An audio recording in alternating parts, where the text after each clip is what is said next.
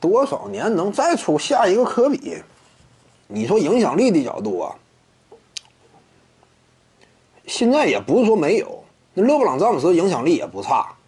你至于说球场啊这样一种呃战术能力啊，这玩意儿一茬又一茬，NBA 就是这样。为啥呢？冠军年年有嘛，对不对？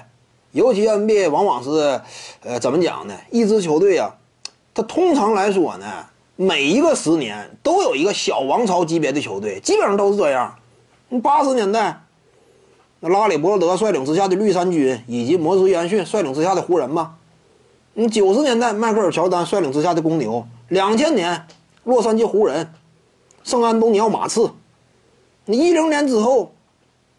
热火三巨头啊，以及勇士队的，对不对？星光闪耀的四巨头啊，这玩意儿是啥呢？每一个十年基本上呢，都有一些一两支顶尖强队啊，瓜分当中大部分的冠军。这个是符合规律的，因为往往都是这样嘛。一支球队真正登顶之后呢，自信心得到提升，吸引力得到增增强，盈利能力也提高，财务情况比较良好，进入到一个良性循环的阶段。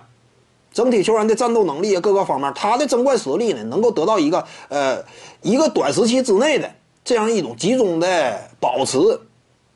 所以呢，你说什么下一个科比啊，你就赛场成就这个角度，球星啊成就一茬又一茬，每一个十年都出来一些有代表性的，你就算说顶尖超巨也能出那么一两位，这是现实吗？每一个时代都是，包括斯蒂芬库里、勒布朗詹姆斯，以及再早的。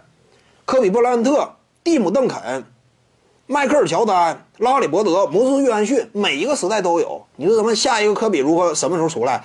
基本上就是这样。你就影响力啊，赛场上真实的这样一种取得的成就啊，每个十年呢都出那么一两位顶尖好手。